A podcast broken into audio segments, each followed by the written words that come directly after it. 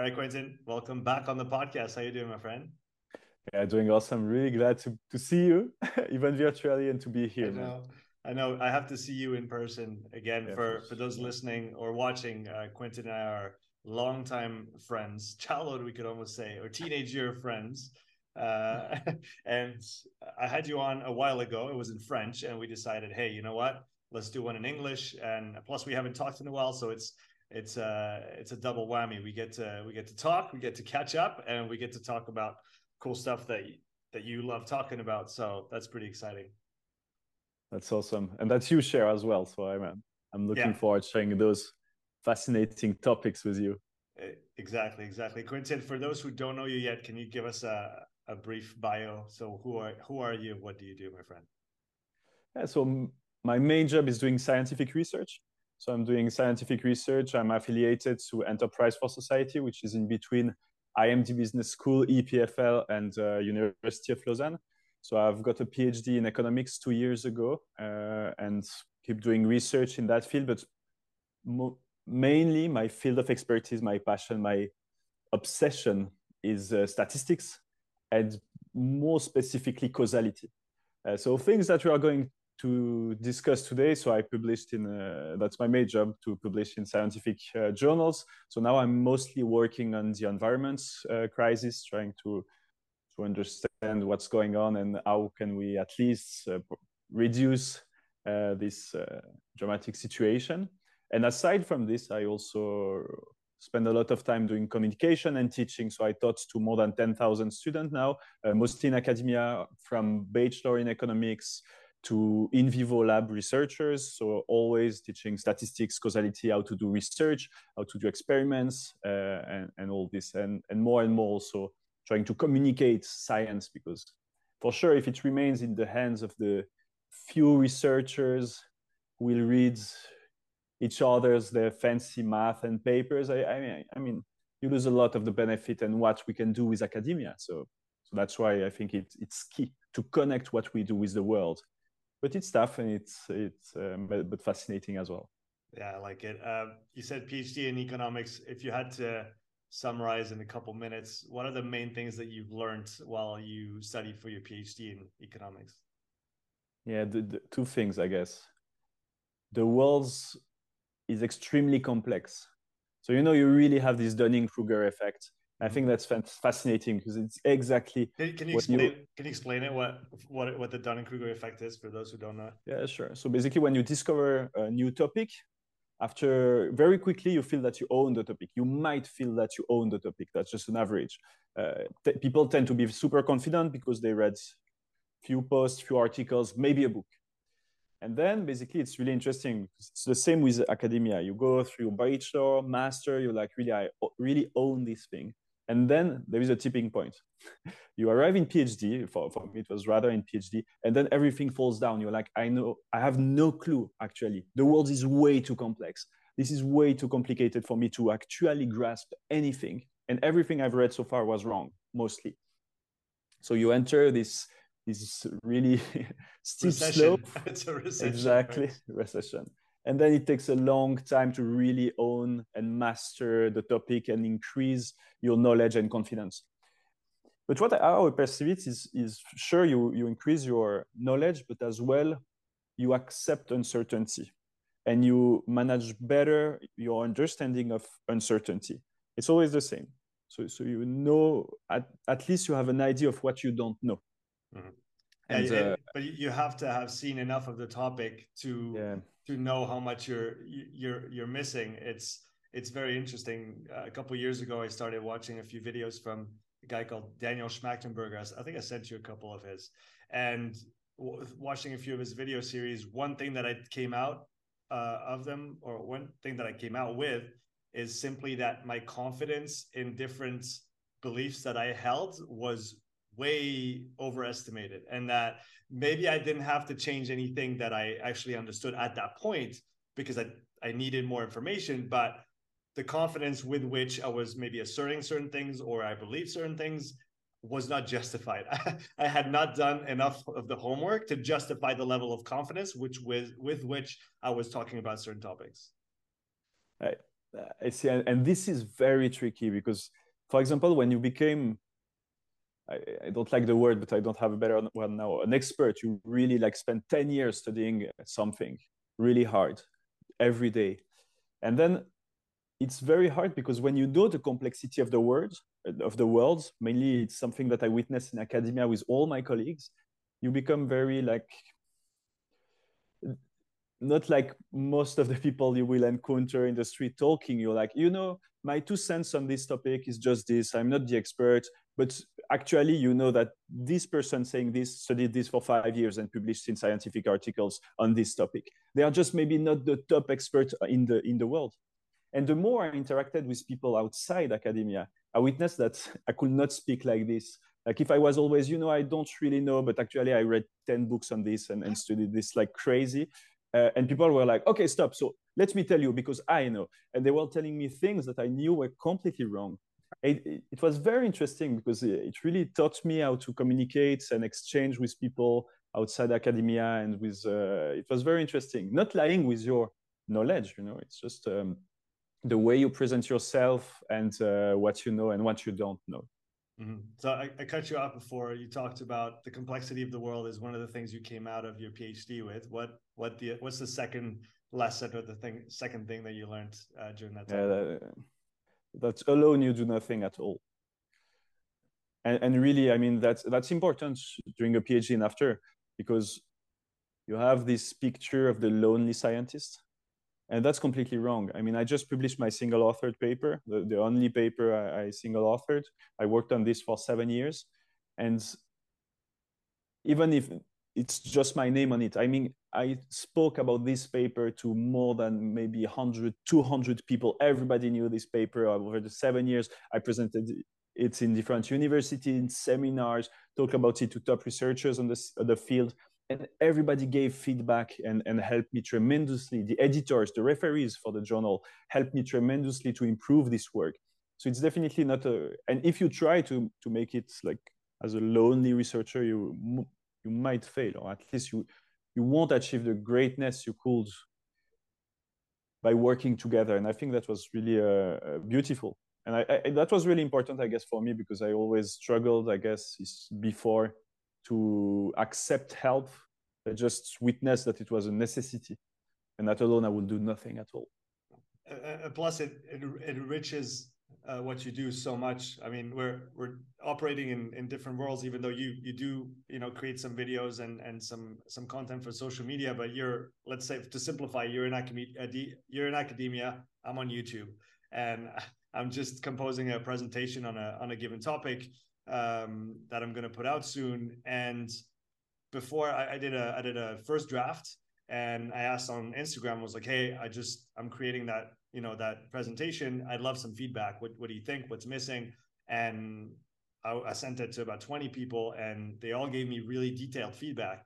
And now my 2.0 version that I'm going to publish publicly is going to be so much better, thanks to all those people that had an input and outside eye, because I don't know where my blind spots are right and and that's something i'm trying to be very conscious of in everything that i do is i only can see what i can see here and mm-hmm. there's a whole world that i'm missing simply because of my intrinsic biases my my lack of information on, on some aspects um, and and all those things. And and getting that outside perspective is, is, is so enriching and it brings so much more to to what we do. We, and I love that. It works the same no matter what level you're you're at right? Oh completely. I was exactly thinking about you and would have I would have said that actually. Uh, so so I really see it in the same way the way you share you exchange social media as their dark sides. But definitely I mean I, I just started posting daily on LinkedIn since August and it brought me so much so much knowledge. Exchange with professional top scholars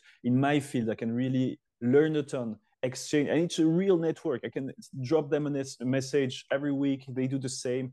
So it's incredibly powerful social media to to exactly to to use the power of the mass. Causality is your passion your obsession as you as you mentioned it before. It's even in your in your bio on your website. So explain to us what causality is and then why it's so interesting to you. So it's quite simple, the, the, the idea. the thing is, every decision you take at the individual level or firms level or politicians, they take decisions because they think that it will have an implication and change. This is so they assume a causal chain. And if you fail to properly observe and discover the causal chain, you take wrong decisions. And for example, I mean, at the individual level, you could be thinking, okay, hey, if I if I become vegan, I'll have a positive impact on the environment. Well, that's not sure at all. You really have to understand the what it will change and what it will cause, what will be the consequences and that stuff. Maybe you think if I drink this uh, additional shot of vodka, I'll dance, I'll dance better. And you always take decision like this. Uh, I mean, YouTube will be if we keep spamming individuals with our YouTube ads, uh, pre, uh, with YouTube Premium ads, it will increase the subscription. How do they come up with this decision? They should have an idea of what's the causal effects behind if you want to adapt, change your training, you should think, okay, this will give me more strength, more endurance. All those things are based on causal effect of things that you hope that will create cause and effect. And actually, the beauty about this is it's very simple to say, but actually to prove it's incredibly complex. And this is due to the fundamental problem of causal inference, which is the perfect word to, to explain this and which is the, the, right uh, way to frame it. So what is the fundamental problem of causal inference? It's basically, I'll take my usual story. Or let's, yeah, let's say you have a headache and you're not sure if you should take a pill or not. So you wait a bit, you take the pill, you get better, and if you're like me, after a while, you really start wondering was it really the pill? Mm. Was it something else? Was it because time went by, because I drink plenty of water or fluids or tea? And the thing is, you actually don't know. And most importantly, you will never know here in this situation. What you miss is what we call a counterfactual. It's the parallel worlds.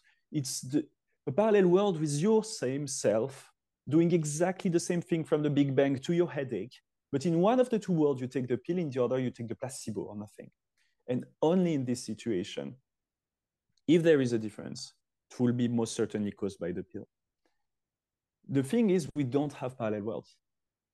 Hence, the fundamental problem of, um, of causal inference. You never observe properly the perfect counterfactual, your same self following another training, another thing. So what you try to do is actually you try to replicate this to go as close as possible to this situation. But it's just incredibly tough. And yeah, go ahead. No, go. I was listening. Okay. So so the thing is then you try to, for example, set up experiments. Lab experiments is, is usually how you try to answer those things. So you take um, you take people, you randomly allocate them into groups and give them the placebo, give them the pill. And the fact that they are randomly allocated arguably make it causal because they have nothing, they are really comparable, the two groups, and they have nothing to say about if they take the pill or the placebo. So it's not endogenous, it's not based on their own decision. And as they are randomly allocated, they should be very similar, the two groups. So then you can potentially replicate something close to the parallel worlds but it's it's never that easy. We we will talk about this. But I think one last example, maybe on the macro level, something that I, I've read and seen even by expert in the environment, arguably expert, and you see people who show that well we said that uh, renewable energies will save us and reduce emissions look at emissions through time they keep increasing at the same pace potentially even faster than ever and then you look well there is increase as well in renewable energies. So it must be that renewable energies have, are useless because they increase, but we see energy keep still increasing. Well, we don't know. Maybe the world without renewable energy will have even faster pace of increase. We don't know, and we will never perfectly know. But we try to infer what will be the world without renewable energy, and that's the beauty of this field and the necessity to understand this. Yeah, so uh, that's great, and I think we can we can run parallel stories on your end with the environment what you're what you're studying right now, and then on my side with the training because again causality did that training program increase your you know your five minute power by 20 watts. Uh, yeah. we, we can and it and then so what do i have to when, when i'm asking myself that question right i'm gonna i'm gonna have a test and then i'm gonna run a program with an athlete and i'm gonna test them on the other side and then i'm gonna see hopefully a positive delta between the initial test and the second test. So what do i need to control? What do i need to think about in my assessment to determine if the training program had the effect that I that I wanted, or if there are other factors that I that I need to consider. Very good. So the first thing is you will never know for sure. You have one observation, lots of uncertainty, many things changing at the same time. Maybe it's the training, maybe it's just the fact that they are just pumped because they are working with you. and we'll never know. But the thing is, you can still, in with anecdotal evidence, with really things that you observe on a daily basis, you can try to get an ID. And, and for example, what do I say? You have what we call the Bradford Hill criteria. You, you can look it up or write it for, for the audience. It's a, it's a series of criteria that helps you to get an idea if it might be causal or not when you don't necessarily have a proper randomized control trial or something. So basically, you look if there is a time association, if basically the consequence happens after the, the cause, but in a reasonable, um, with a reasonable delay at the, the speed you would expect it to happen. Mm-hmm. Uh, you can check for, for many things similar to that. Is there something else happening at the same time? This is, for example, if you something in your field that always uh, that is hard to to maybe measure and similar to what you're asking is somebody who go for um, uh, meat diet. Uh, how do you say that? Uh, all like all meat diet, or yeah, I guess you could say carnivore. Uh, diet. Carni- uh, on a carnivore diet. Yeah, and we and we claim well, it's the carnivore diet that helps me. So eating more meat is helping me reduce inflammation uh, uh, in many things. It might be the case, but many things changes at the same time. Is it eating more meat, or is it because you stop eating, eating gluten, or other things that were causing different issues. So it, it's, it's hard to know here if it's eating more meat or cutting on the others because many things happen at the same time.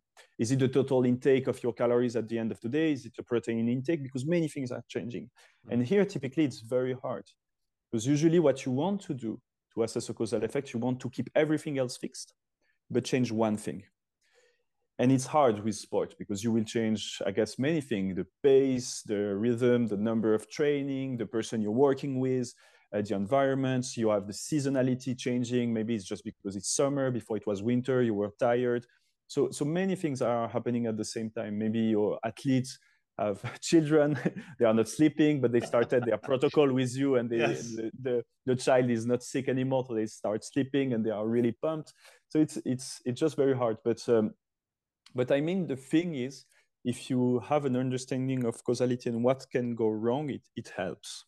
It helps to see if there is another story. But but I guess that's the that's the important thing is always ask yourself the question, right? Always question your own assumptions and then and I guess that comes back to the scientific process itself, right? The last man standing idea. It's you have to keep chopping away at your own theory or hypothesis until is left only what is still standing after all the insults and attacks that you produce against it and only that and and every step of the way that this thing is still standing in the middle there or whatever's left of it because you've you've chopped off left and right because some stuff you know you thought it meant made sense at the beginning now it doesn't anymore in, in light of new evidence and and then as you go down that path you i guess you strengthen your hypothesis and and you can become more and you can become more and more certain that uh, or or your level of confidence can increase progressively, but you will never reach 100%, right? Exactly. So so that's a perfectly well summarized of the scientific process, and how you try to find evidence for causality. So so indeed, something you can do. Uh, you suggested, and I guess that's what you're doing. Is basically you change several things, and maybe later you can just keep doing with your protocol and change other things and you see if it's still increasing okay so it was not this story it was not that and that's exactly what you explained and that's and that's the beautiful part and that make it makes it all almost an art to to study causality. Because actually there is no statistical test. You can just run a statistical test get a p-value and you have a certain confidence that what you find is causal. It doesn't exist. What you how you have things getting close to this you can do things in that direction but that's exactly as you said. For me i really perceive when i try to to reveal a causal effect like what is the effect of lockdowns on the spread of the covid-19 basically you, you try to, to reveal this effect and you have potential alternative stories so you try to find the culprit of a crime is it lockdowns who reduced uh, which reduced the, the spread of the virus, or is it something else? And then what could it be? And you check for other things and you discard those other potential suspects until, as you said, you just have one person standing. Okay, it's you. I got you. But it's like with, I guess, for, for police detective, it's like it's very rare that you have a video very clean of filming somebody doing the crime. Most of the time, it's you have piece of evidence mm. that adds up. And in the end, you don't have other potential culprits. And that's exactly the same with, with causality.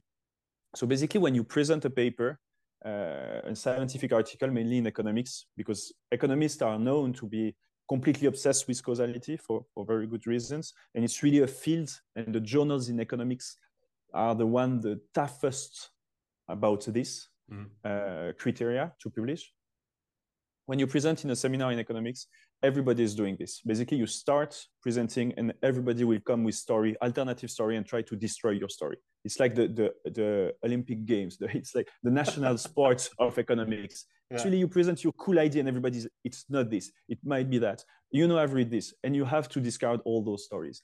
And that's why usually in economics, you tend take five years to publish a paper which has sometimes 100 pages because basically you have 60 pages of all the stories of clever people who came up where you have to say it's not this and yeah. it takes a while. But but if we want to be intellectually honest that's the only right way of doing it. Yes and it's still clearly not perfect but it's the best we have. Now talk about the reverse situation where maybe for whatever reason now i'm done being open to outside information and i just want to prove that my idea is correct. So what would someone do in that situation so uh, if i understood well the question so the thing is uh, humans are doing scientific research and to survive in academia you have to publish you have a saying which is called publish or perish meaning basically you have to publish at a faster and faster pace always. It's a race. And the thing is, if, if you don't find an effect, if you don't find in, interesting stuff, that might be the end of your career. And this is very problematic. This is really a, a deep, serious problem we have in academia because this is dangerous. It gives the wrong incentive to people to try to publish. And I mean, when you do scientific research, you have uh, mainly in social sciences, you have a hundred thousand degrees of freedom of how you can put things together. I mean, now, now I'm studying, uh, I have a paper behind me that I was working before. I have like a data set with thousands of variables. I have hundreds of ways of, of coding them, of putting them together, of picking the control variable, the functional form, will it be linear, quadratic, polynomial? And basically, if you're not really honest, you can torture the data until they say whatever they, you want. That's also something that's quite known.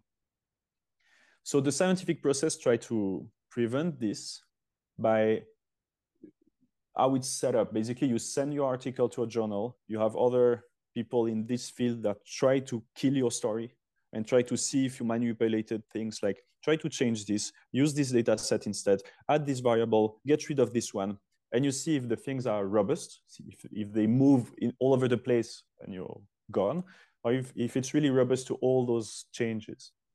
And uh, that's the safeguard we have so far. Again, it's not perfect, but it's uh, it helps. It helps.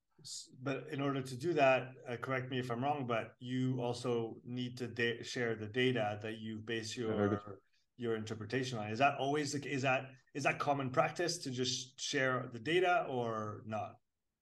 Yeah, so so you raised a very uh, important point. Uh, really, you're really on point. So that's really on my line of thought as well. So so there is a replication crisis in, in, in science.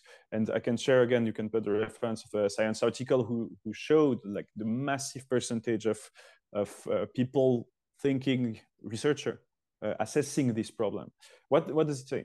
Basically, to prevent the other way, to prevent also that you manipulated everything, is that everybody should be able to replicate your results. So understand everything, redo the experiment, get the same results. And in this paper, I don't have the numbers here, but even a, a significant percentage of the researcher that they interviewed said that they were not even able to replicate their own results. That was completely crazy, you know. And, and so this is a, a, big issue. So, so about your question, everybody should make their data and code uh, available. So, so now I have four uh, published paper in, in different uh, uh, journals.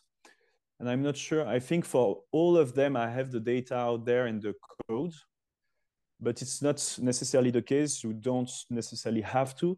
And I completely understand why many people are not doing it. Because you can publish, you get citations, but if you share your code and your data, you have a way higher probability that somebody realize that you mess up but you are you you don't get like um, you, you don't get really a benefit by sharing the data on your career. The only thing that can well, you're honest, so this is a good thing, but that's for yourself, right?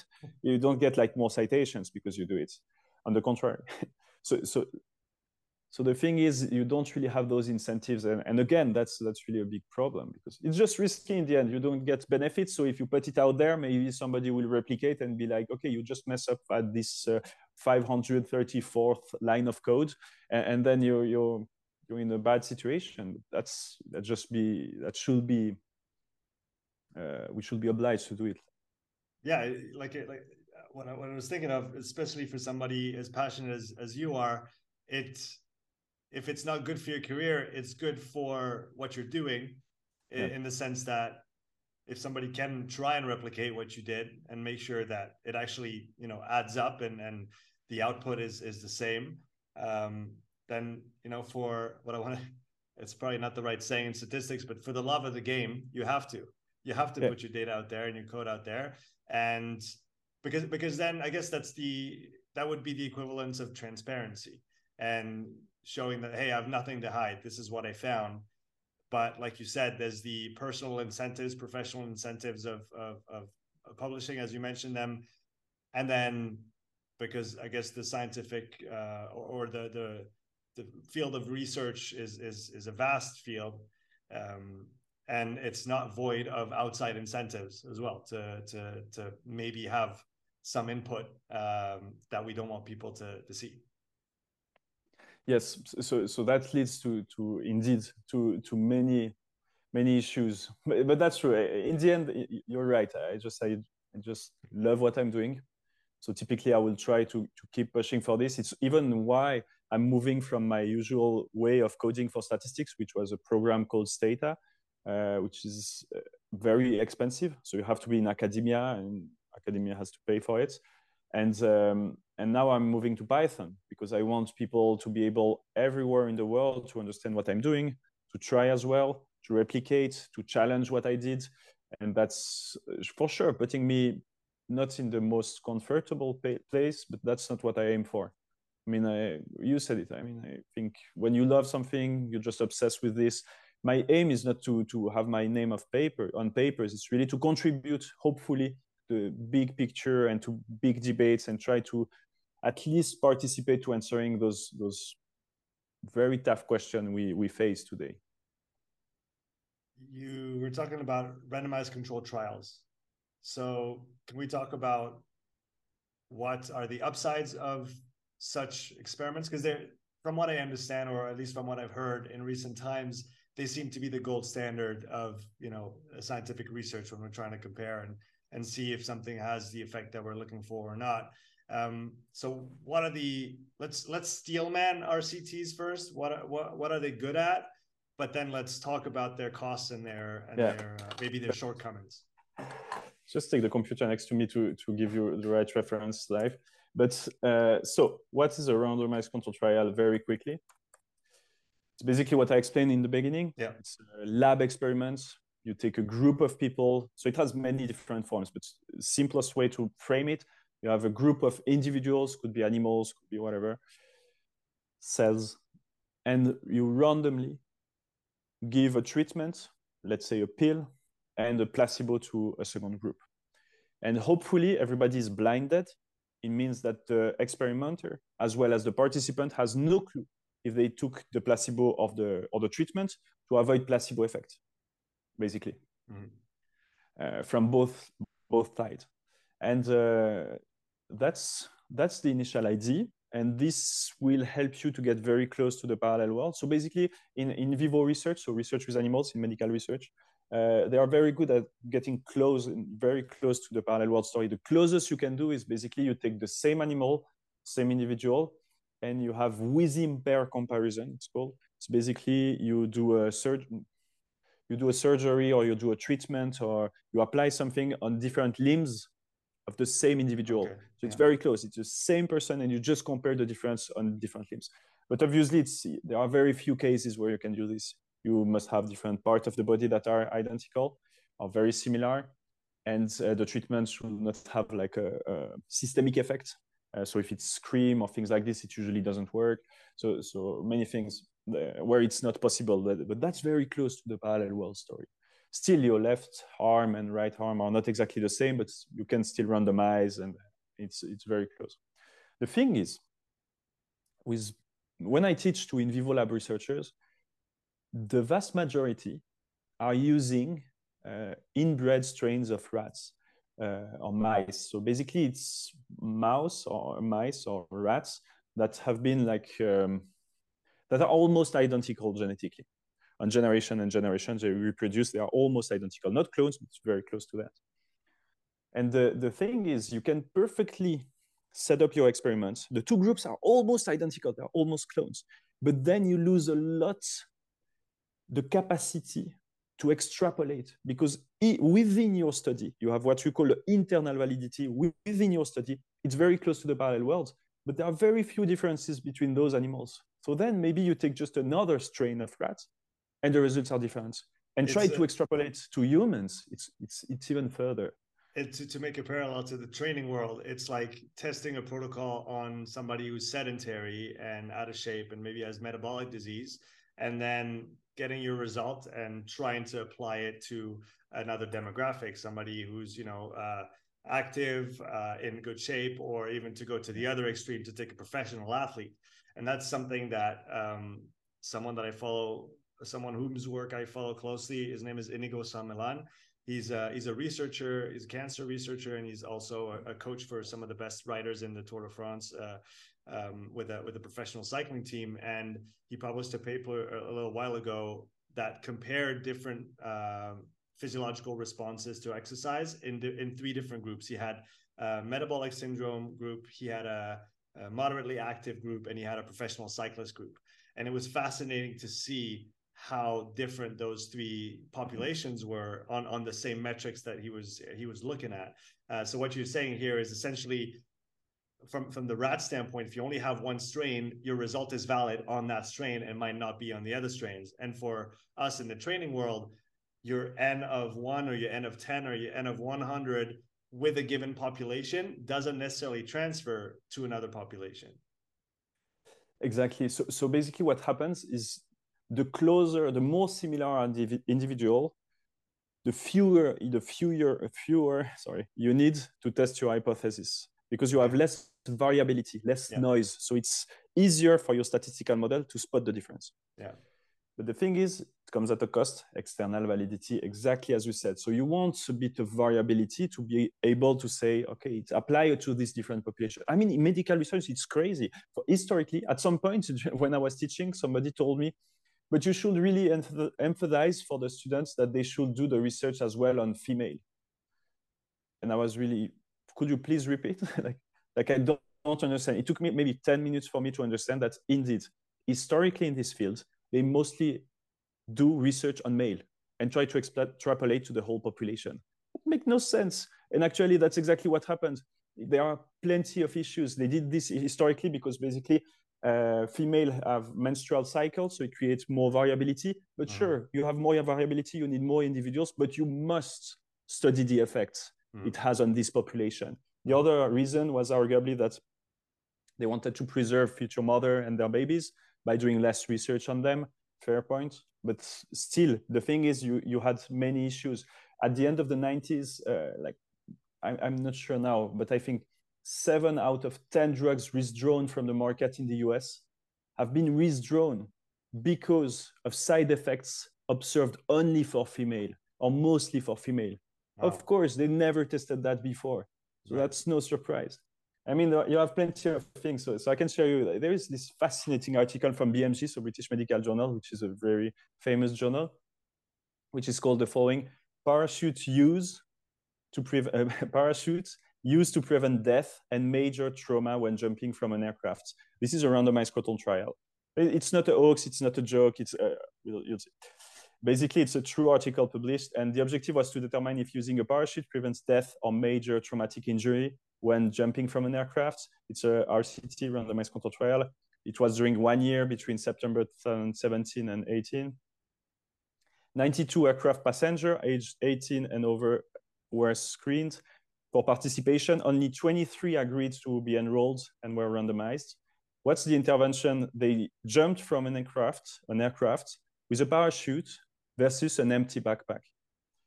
Main outcome measure was the composite of death or major traumatic injury upon impact with the ground measured immediately after landing. They find no effects, no difference between the two groups, so jumping with a parachute and no backpack. So where's the catch? the catch is pretty funny. Um, however, the trial was only able to enroll participants on small stationary aircraft on the ground. And this is exactly the, the point about randomized control trial and extrapolation. You control mm-hmm. perfectly the environment, but then maybe it's not a good representation of reality. You have mm-hmm. plenty of examples like this. And exactly as you said, like uh, if you use someone who's not doing sports, it's different effects, and that's very important. So, so then you don't, you have other options that's um, than randomized control trial. Basically, that's mostly my expertise is is I, am planning now. I'm teaching randomized control trial. I'm planning to run a few in the coming years, and setting up now some. But mainly, I'm doing what we call natural experiments. It's basically Randomized control trial, as we have seen, are limited in some way, have some limitations. And also in some situation, it's not possible to run an RCT. I mean, one of my papers is about what's the effect of sending weapons on the probability of war in Africa. You're not going to randomly send weapons in Africa to check the effect, right? So some, sometimes it's impossible, unethical. For example, for gender studies, you cannot switch your gender for a study like this to see the effect. So on, on, a CV, so in a control environment like a CV, you can just switch a line where it's uh, written something, your name or male, female, if it's written on the CV, but I doubt. But uh, uh, for different, for many things, it's not possible to switch. So then you you must use what we call natural experiments. It's basically when nature, when something in nature, in reality, will replicate the conditions or the setup you will set up in a, in a lab will replicate something similar. So, so let me tell you, give you an example. Um, if you want to study the effect of pollution on uh, lung disease, you can do this in a lab with experiments with animals, but let's say you really want to see the real effect mm -hmm. on humans living their daily life. You're not going to run this in a lab exposed to uh, really high toxic uh, pollution to some individual control treatment group. So what you do, you can compare, I don't know, polluted place with another one. If you do this, back to the parallel world story, there are many differences, right? If you compare somebody who lives in a city with someone who lives in a, in a farm, they maybe have different activities, uh, health habits, the way they move, the, what they eat. So many things will explain the difference mm. uh, issue with health. So then you look for a natural experiment. For example, when you had the, the Olympic Games in China, they uh, they prevent or put to reduce air pollution, which was very, very bad and, and, and help with the athletes and everybody coming. They just stop uh, or reduced uh, drastically the use of cars uh, and closed some um, uh, coal plants and different things in the area. Mm-hmm. So suddenly you have a shock. You have the same people living in the city. And just because there is a sport competition around, they suddenly are less exposed to pollution it's not related to their decision. This is mm-hmm. basically from their point of view kind of random. Mm-hmm. At some point, pollution level decrease and then back up again. And then you can observe. This is a, a natural experiment. Then you can observe here with those people what happened with their health, the risk of death for children, for babies, old people, and and that's what that's actually a, a real paper. Okay, very interesting. So what came to mind when you were talking about this is observational data. Is that what yeah. this technically is? It's observational data, yeah, yeah. But then you have really precise way of of capturing a shock, and you have what we call um, identifying assumptions or identifying for the causal effect assumptions, yeah. Yeah. and you you try to see if those assumptions are met. But again, you cannot test this statistically directly. You have to check if it's plausible or not. and and you can do many things. Yeah. To, to me, it's uh, for, from my uh, from from my previous standpoint before this conversation, it made sense. Uh, well, from what I understand, observational data is ranked below uh, something that you might see in a randomized control trial in terms of its intrinsic validity. It's like, oh yeah, but that's just observational data. You know what I mean? And from, but from what you described in that very in that specific situation, uh, it sounds like maybe the observational data is actually you know superior to the other kind of data that was yeah, collected. I, I think they are really complementary. They are, and that's what's that's beautiful. And some people will hate it. It's basically you never have the perfect setup. All yeah. have pros and cons. You have, you have seen basic. Go ahead. Go ahead. That's why you need. I guess the. I guess where we're going here is that we need a collection of different types of analyses, yeah. different situations. You need the randomized control trial, you need the observational data, um, and and a combination of all of those perspectives brings you to the best answer possible. Yes, uh, completely right. And just to be very clear on this, to be sure that it's not misinterpreted. When we say observational data, it's because you have really a, a natural experiments with observational data. So you have a very yeah. precise setup. Those are really precise terms and things that you can put uh, together to, to observe this. It's called like uh, difference in difference, uh, regression discontinuity design, synthetic control method. It's really precise things that you can do in that. Because else in, in medical research, for example, you have tons of correlational observation with observational data that leads to really sad interpretation. And that really highlights so, so, the other day, a very good example why causality is so important. So you have this paper published showing that the, the relation, the positive association, so correlation, it's not causal. It's even in the title of the article. Positive association between naps and um, cardiovascular uh, disease people taking more naps tend to have more cardiovascular disease. Okay, yeah, well, you're unhealthy, you're personally suffering, you take a nap because you feel bad. But then the thing is, you have people failing understanding, and you have a journal here in the region in Switzerland taking this and doing videos and articles. You should take stop taking a nap. It's dangerous, all that.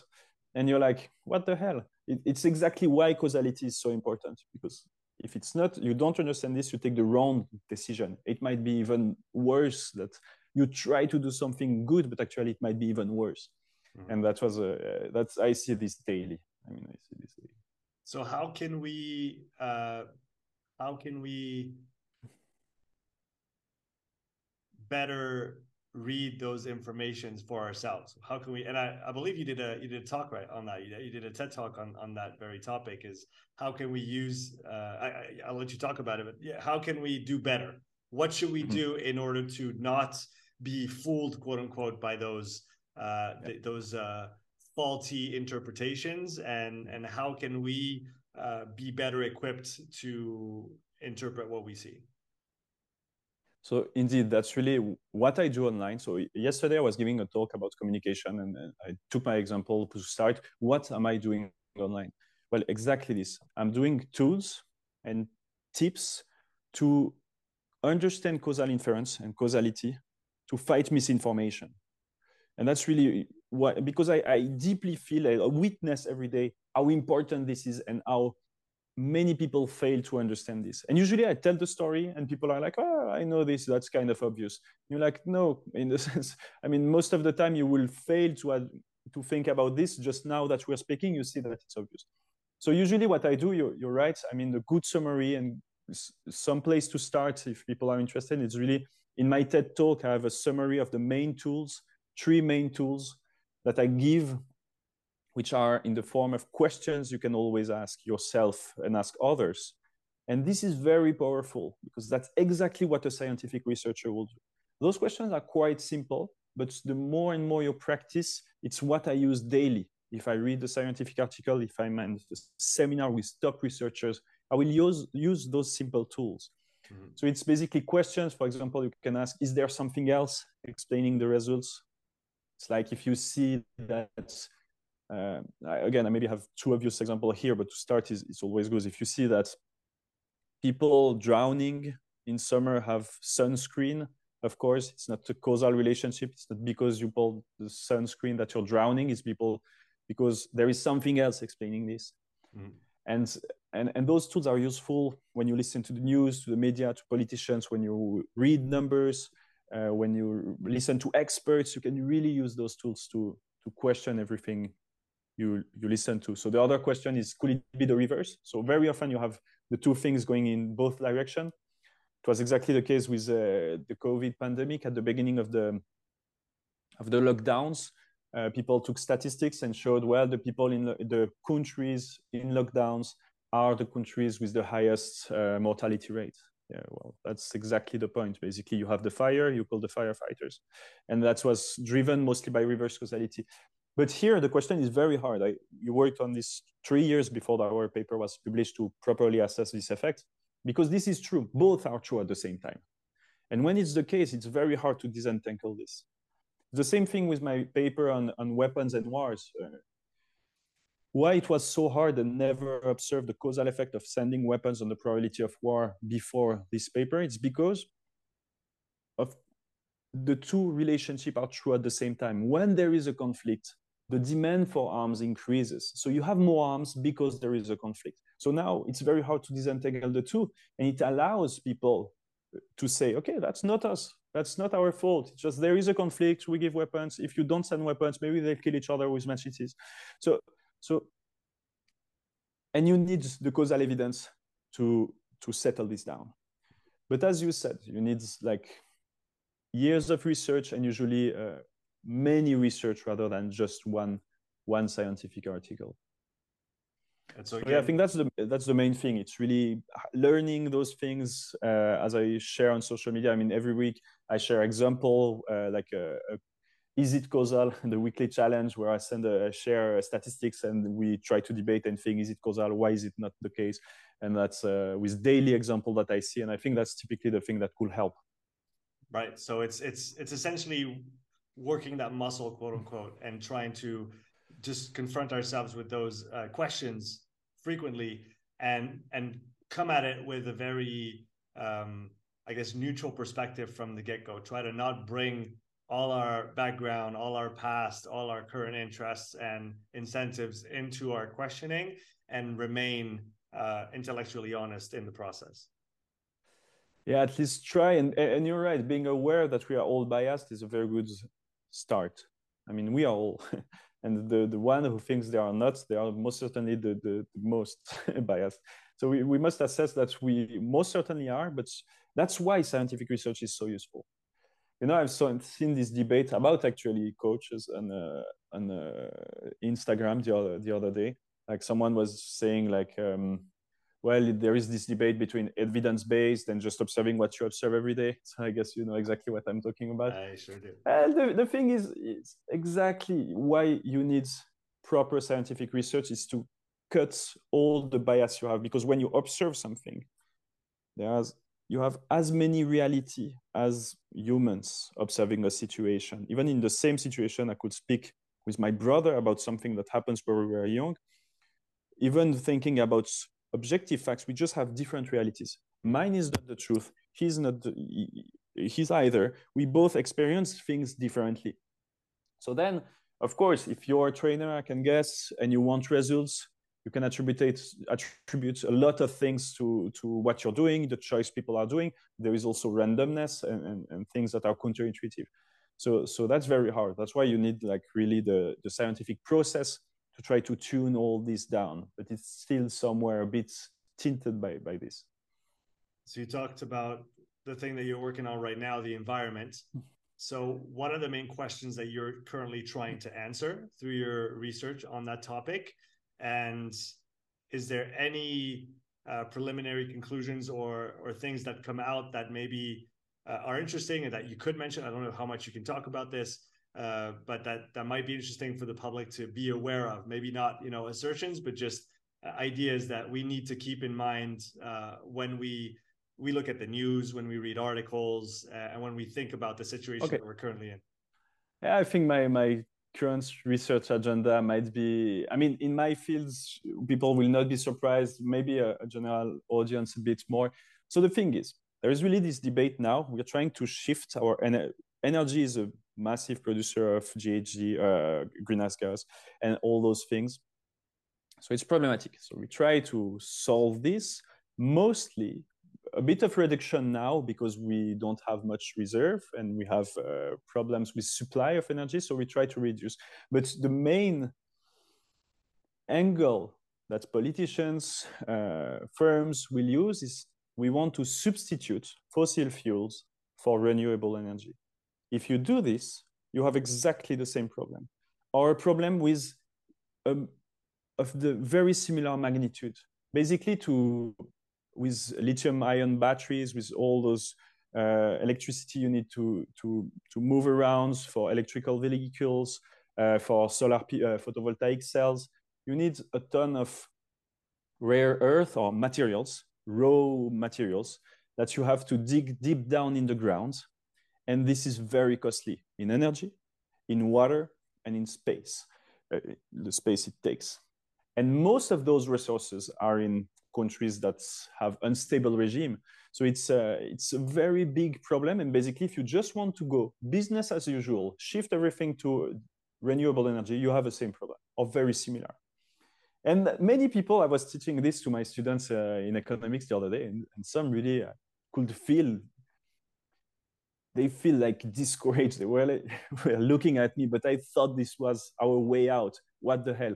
And actually, I'm really optimistic the way I see it, and from what I know in research in the environment, is that the things that make the biggest difference are is our behavior, like really how individual behave, and that's and everybody's like that's one drop in the ocean. Well, exactly, the ocean is made of of drop of water because if everybody does those small shifts, it's completely crazy the magnitude. So always when you we do uh, prediction. We can be, for example, I, I had this paper on, on fertilizers mm-hmm. uh, because it's um, it was a we had problem with us uh, with supply uh, mostly one year ago. There was really threats to the food security worldwide, mm-hmm. and uh, and we can use technology.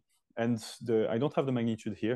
It was helping to use more efficiently with uh, artificial intelligence, uh, very many technical things to reduce the use of, of fertilizer.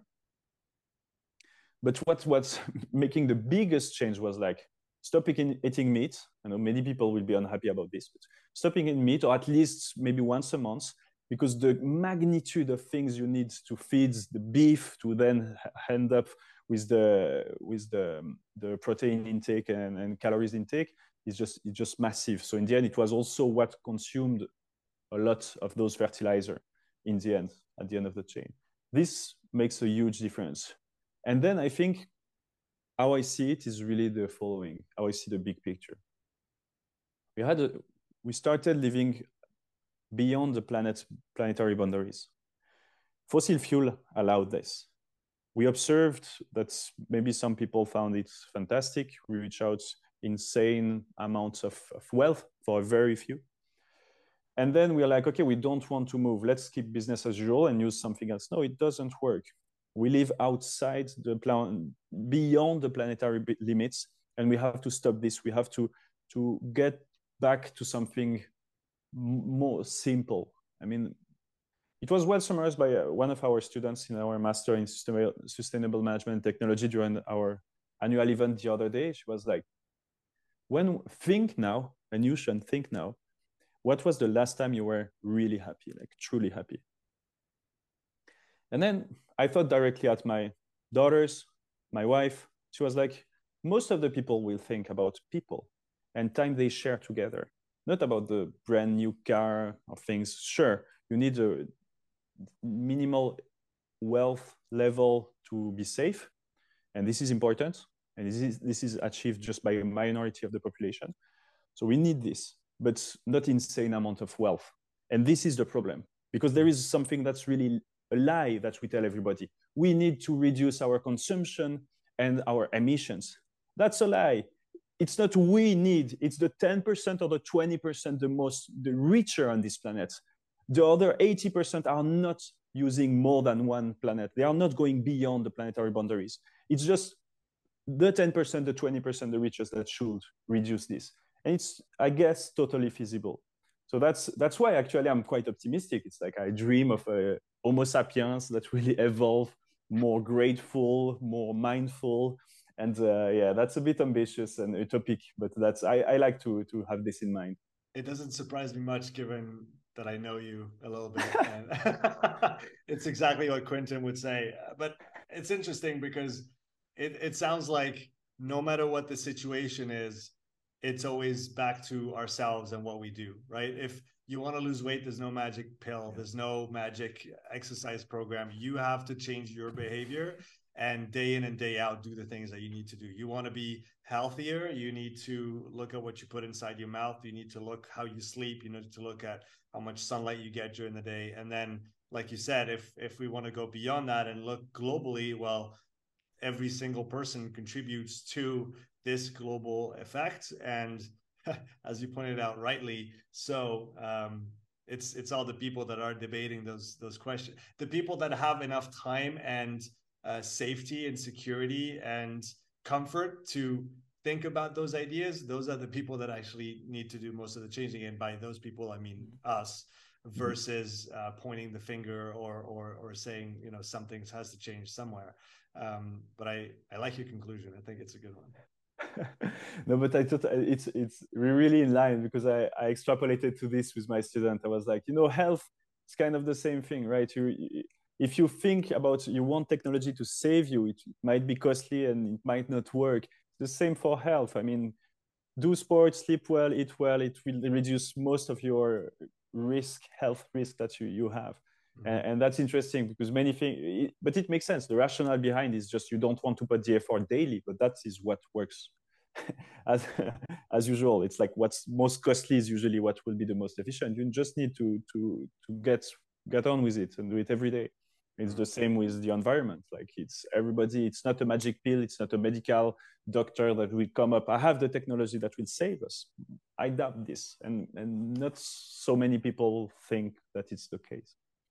Quentin, my uh, good old friend, where can people find you online? You talked about LinkedIn. We'll put your uh, your LinkedIn profile in the description so people can reach out if they want to continue those great conversations about causality and all things statistics. Where else can we find you online, my friend? Yeah, so so LinkedIn is the main platform where I post uh, daily. So you you'll find all every activity I have. There will be something on LinkedIn to inform you. And then I have uh, um, Instagram and even TikTok, but I, I honestly don't use them so much because as soon as I have too much work, I just stop on those and focus on LinkedIn. So LinkedIn will always be there. And there is my Linktree uh, that I can share as well with all my key uh, resources, TEDx, and things like this. Fantastic. Well, my friend, it was an absolute pleasure to have you back on the show. And I'm glad we did this one in English. It was a good change. By the way, your English has gotten significantly better since we last spoke in English. Eh, I mean, it was good already, but I can tell you're practicing a lot. Thank you. That's awesome. Thank you, my Thanks friend. So that was really great. You rock. Uh, fantastic job you're doing. I mean, I was talking about communication yesterday to a class of master students, and I pick your example as always. Like, you know, you want to make an impact. That guy was nobody in Switzerland. He was not even in Switzerland two and a half years ago. And now he's like running to seminars invited by universities. Every coach I know talk to me about him. It's crazy. So if you want to make a change, like you're, you're a good example, Sean. You're doing a great job. Thank you. Thanks, Quentin. Talk to you soon, my friend. Cheers. Thanks for listening to this episode. If you would like to support the podcast, please take a few moments to leave a written review and a five star rating on Apple Podcast. If you want to watch this episode again, you can find the full video recording on my YouTube channel. You'll also find hundreds of hours of free content, all my podcasts, my thoughts of the day, structured presentations, and more. So don't wait, go subscribe, and I'll see you in the next episode. Take care.